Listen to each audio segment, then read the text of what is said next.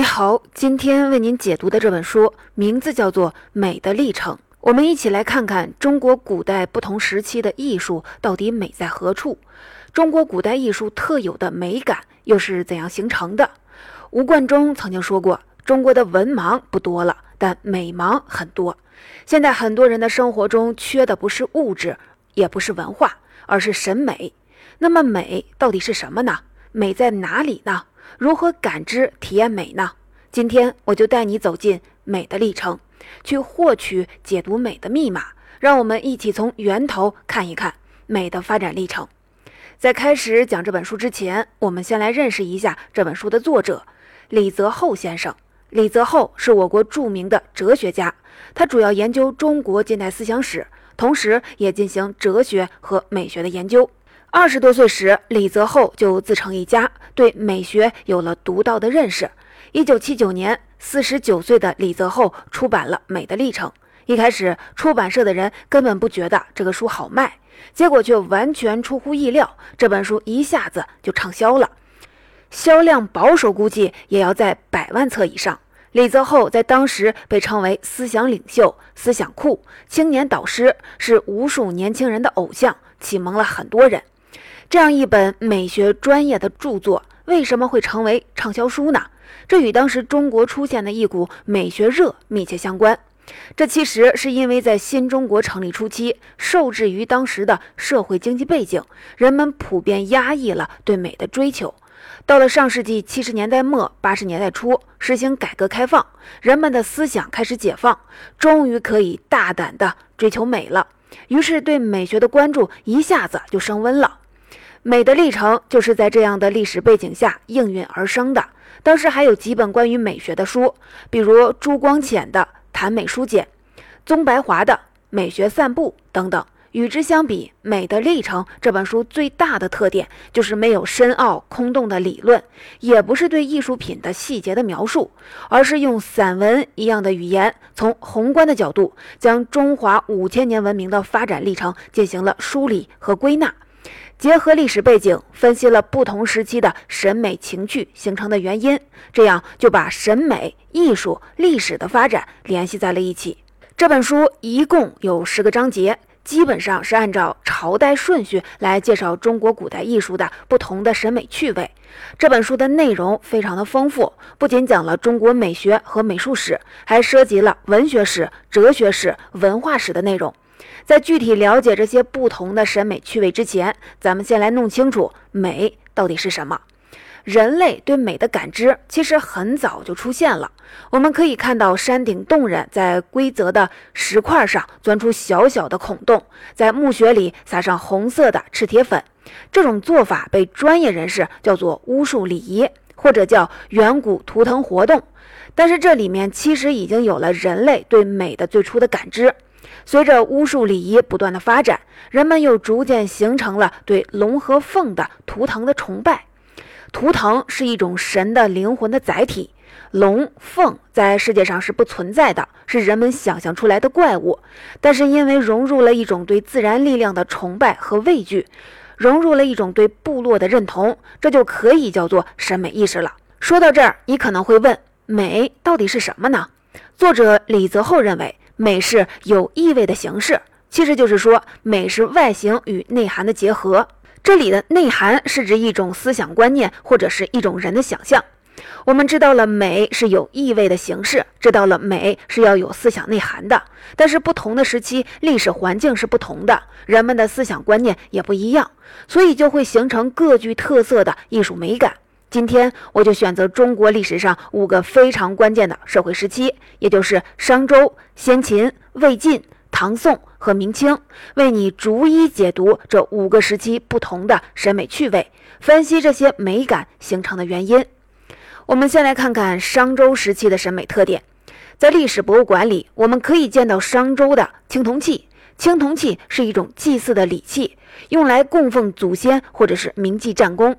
商代有很多大型的青铜器，最有名的就是司母戊鼎，有八百多公斤重。如果仔细观察上面的纹饰，你会看到很多凶猛可怕的兽面纹，我们一般称之为饕餮。饕餮究竟是一种什么动物呢？说不清楚。作者认为是牛，但这个牛不是用来耕地的普通的牛，而是当时宗教仪典当中的圣牛。人们幻想饕餮具有巨大的神力，恐怖、残酷、凶狠。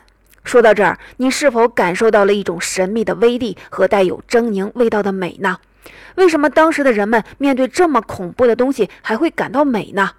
这就不得不提到远古的历史。从炎黄时代一直到商周时期，大规模的氏族部落之间的战争越来越多，规模也越来越大。史书记载说，牧野之战，血流成河，以致士兵用的木棒等武器都飘了起来。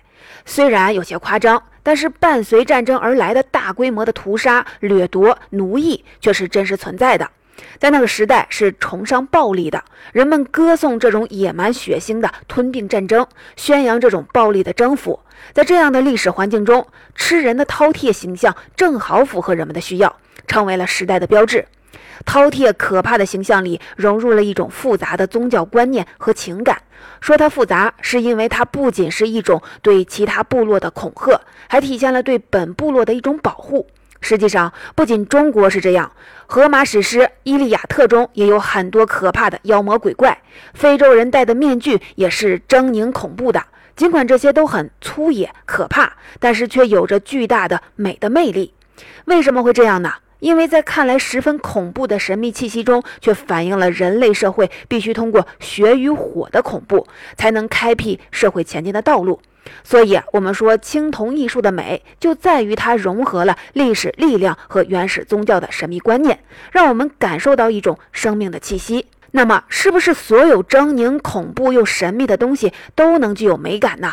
当然不是了。在商周的青铜器艺术中，还有着像小孩子一样的天真的稚气的东西。饕餮的样子其实也像小孩子画出来的怪物，有点原始，有点天真，这构成了中国独特的青铜艺术的美：沉重又神秘，狰狞又天真。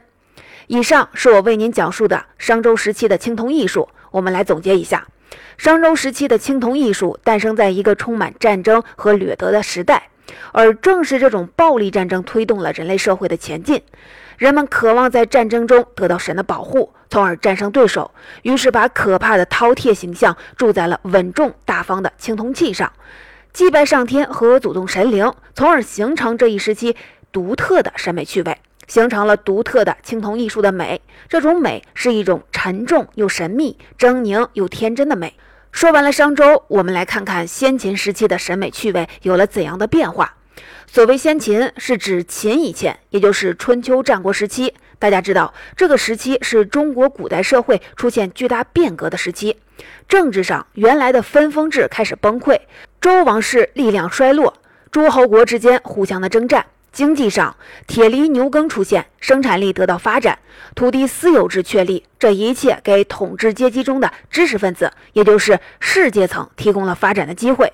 他们纷纷到各诸侯国宣传自己的治国理念，渴望得到重用。士阶层中的士阶层中的代表人物有孔子、老子等等。在这样的动荡时期，社会上出现了两股对立的思想，一个是以孔子为代表的儒家学说，另一个就是以庄子为代表的道家。儒家是不讲鬼神的，强调用理性来指导我们的现实生活，鼓励人们积极的对待人生，要努力建功立业，宣传着正能量。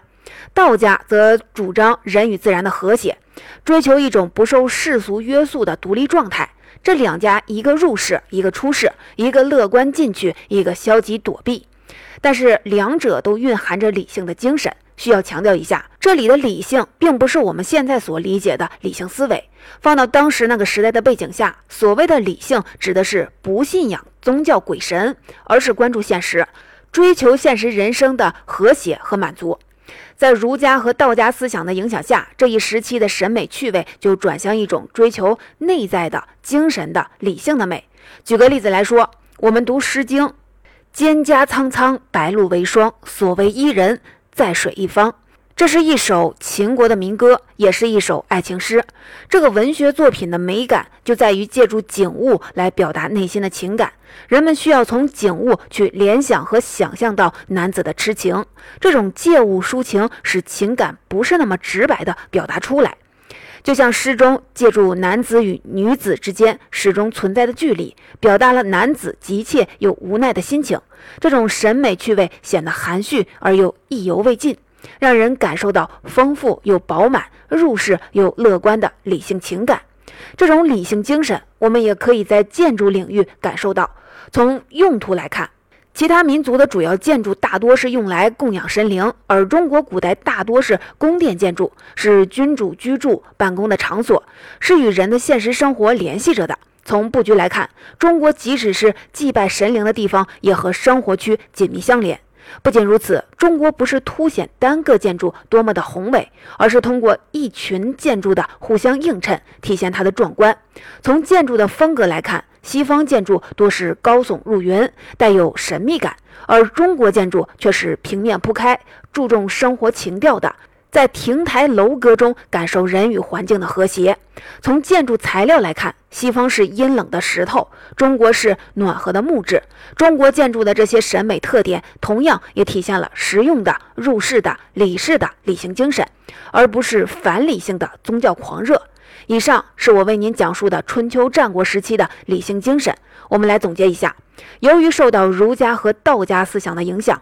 这一时期的审美趣味体现出一种理性精神，不论是文学还是建筑，人们不再关注神秘的宗教鬼神，而是追求现实的生活感受，通过借物抒情来表达丰富饱满的思想情感，体现了一种内在的精神的理性的美。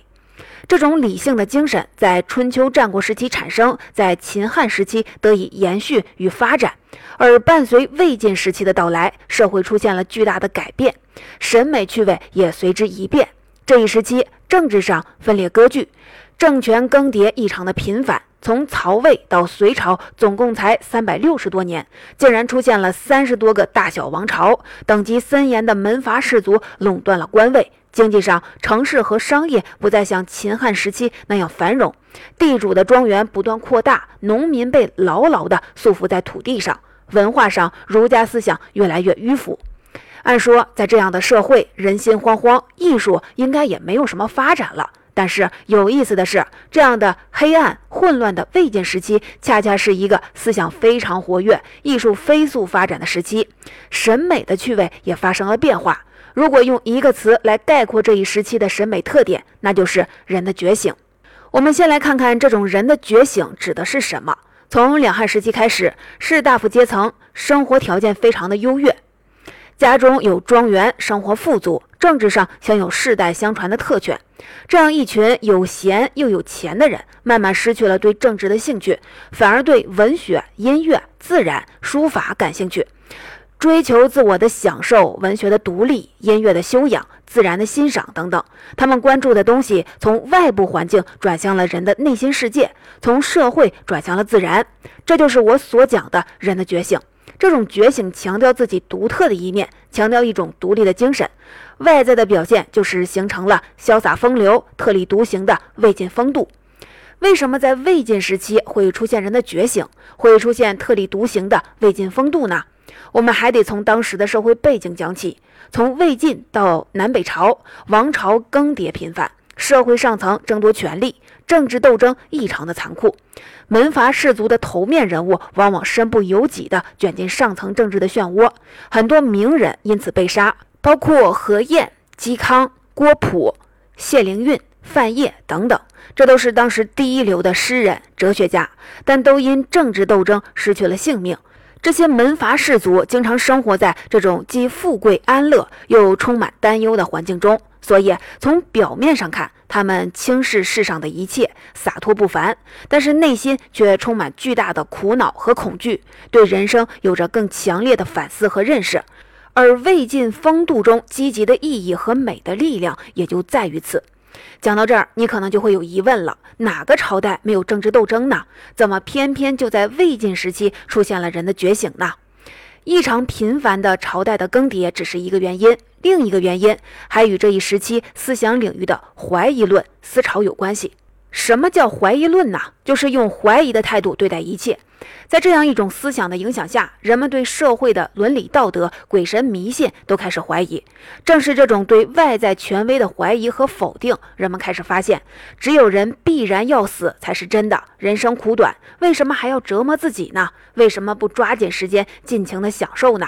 在这样的思考中，人存在的价值和意义就显现出来了，就有了人的觉醒。人的觉醒在艺术审美领域是怎样展现的呢？我们先从文学方面来看看。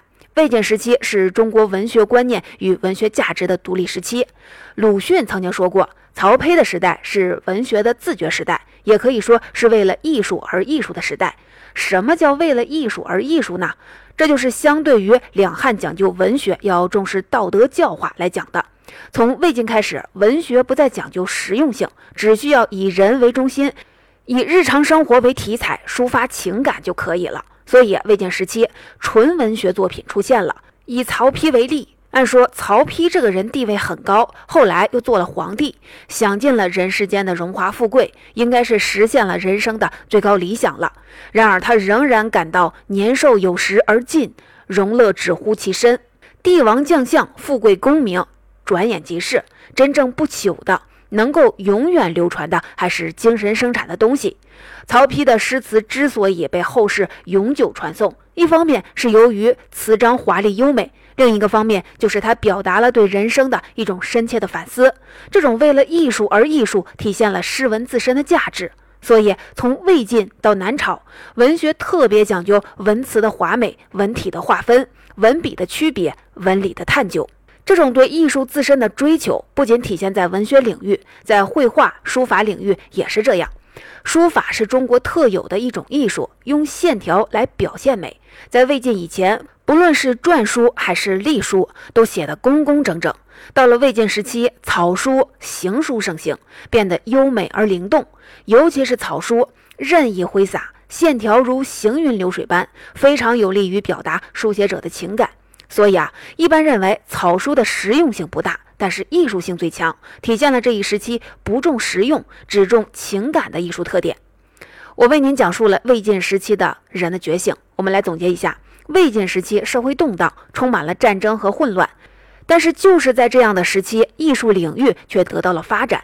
门阀士族们开始关注自然景观，追求自然质朴的生活，追求纯粹的艺术，表达出一种更深沉的人生态度，体现了人的觉醒。也正因为这种内在人的觉醒，形成了外在表现的潇洒不群、飘逸洒脱的魏晋风度。讲完了魏晋，我们再来看看唐宋时期的审美趣味。对于中国人来讲，唐诗宋词是读书时代的记忆，每个人都能背上几首。但唐诗宋词究竟美在哪里呢？这个问题不好用一句话来回答，因为唐诗宋词代表了两种不同的审美趣味，所以我们就分开来讲一讲。先说唐诗。唐诗盛行的年代，正是中国封建社会最鼎盛的时期，国家统一，经济繁荣，社会稳定，人们对现实生活充满了希望。又由于实行了科举制，这一时期的知识分子渴望建功立业，渴望功成名就。所以在盛唐的诗歌中充满了青春、自由、欢乐的气息。又因为国家走向了统一，南北文化开始交流融合，所以唐诗中既有南方的精致，也有北方的浑厚。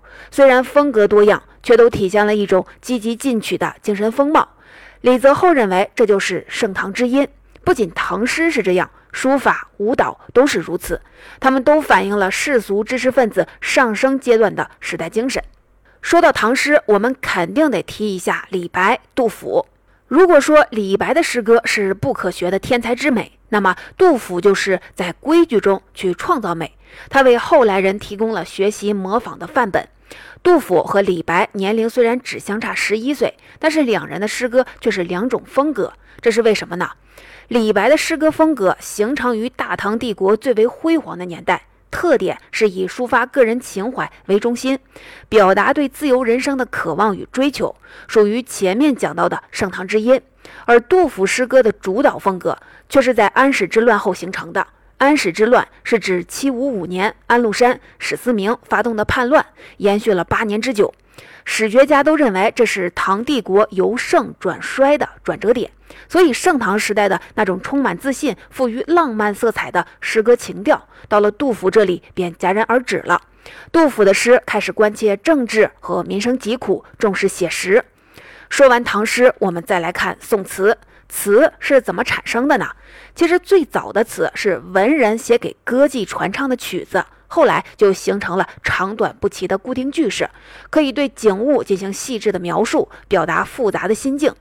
王国维在《人间词话》中说道：“词以境界为最上。”境界是什么呢？就是一种真景物、真感情，体现了一种胸怀和心境。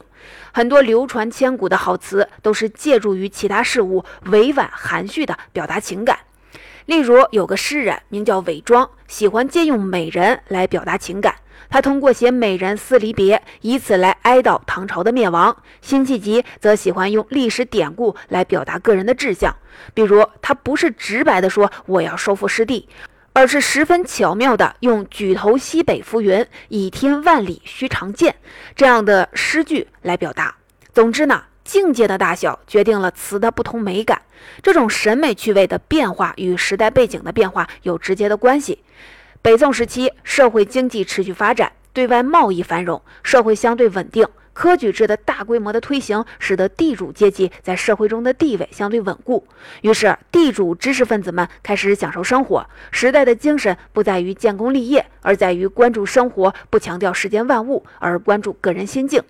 可以看到，不论是盛唐之音，还是宋词的意境，其实都在传递着当时人们的胸怀和心境。在唐朝兴盛的背景下，唐诗充满了青春、自由、欢乐的美感。安史之乱后，这种美感被工整、规范、凝重的美感所取代了，而宋词则讲究境界，也就是要表现出一种胸怀和思想。这正体现了李泽厚所说的“美是有意味的形式”。最后，我们来讲讲明清的审美趣味。对照刚刚讲过的唐宋时期，那时的美感仍然是高雅的，表现了一种人的情怀。进入明清，审美趣味却变得俗气了。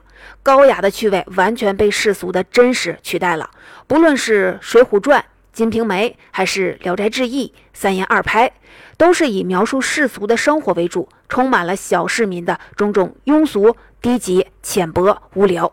那么，我们应该怎样理解这种审美趣味的俗气呢？如果说高雅的文艺是属于文人士大夫阶层的，那么带点庸俗的市民文学就是属于城市中的小市民的。通过对纯真爱情的歌颂，对封建婚姻的讽刺，对负心汉的谴责，对色情的欣赏，表达了当时人们想要冲破传统礼教束缚的愿望。虽然还谈不上个性解放，但是在这些世俗小说中，可以看到对个人命运的关注，带有蓬勃的生机。就像西方在文艺复兴时期出现《十日谈》这样作品一样，人的解放往往首先是从人的欲望的解放开始的。同样的道理，我们就能理解为什么《金瓶梅》《西厢记》这样的作品会在明清时期出现，其实也是一种冲破封建礼俗、争取自由的表现。为什么明清时期会出现这样的市民文学呢？这同样与社会的发展有直接的关系。从宋代开始，商业城市越来越繁荣，以汴京为中心的发达的国内商业交通网已经建立，市民阶层逐渐形成。虽然在元代受到了一些挫折，但到了明朝，商品经济进一步发展，随着商业市镇不断的发展壮大，市民阶层人数也在不断的增加。而在文艺领域，市民们就需要一种描述真实生活的东西用来消遣，于是唐代出现了传奇，宋代出现了话本，在这个基础上，明清时期发展成了小说，市民文学就这样逐渐兴盛起来。到了清朝中期，满族已经统治中原很长时间了，表面上看社会发展甚至出现了康乾盛世，但是内部已经开始腐败，政治专制，官场黑暗。在这种情况下，就出现了一批揭露社会现实的小说，比如说《儒林外史》《红楼梦》等等。李泽厚认为，这是批判现实主义成熟的表现。《儒林外史》把理想寄托在那几个儒生隐士的身上，《红楼梦》最后也只能让贾宝玉去做和尚，从而得以解脱。这些作品表达了一种无路可走的苦痛和求索，他们的美感不是轻快的，也不是伤感的，是对社会生活具体的描述和批判。总结讲到这儿，这本书我们就讲完了。在本书里，作者李泽厚按照时间顺序梳理了从远古到明清时期中国古典文艺的发展历程，对中国古典艺术的不同风格进行了解读，告诉了我们美是有意味的形式，美是形式与内涵的结合。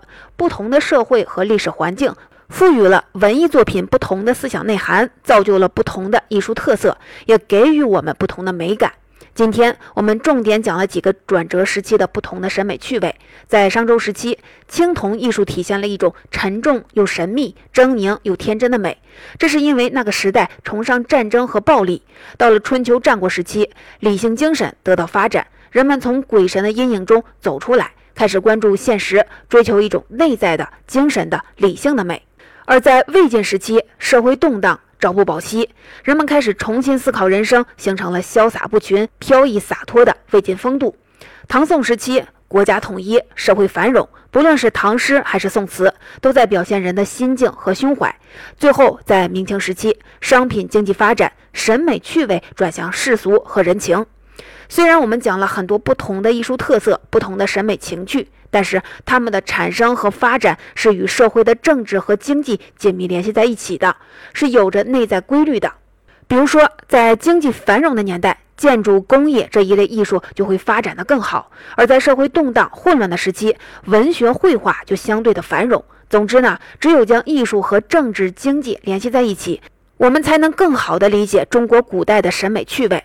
要想深切地体验到中国古代艺术的美感，我们不仅要关注艺术作品的表现形式，更要关注它的内涵，关注作品背后的那个时代的思想观念。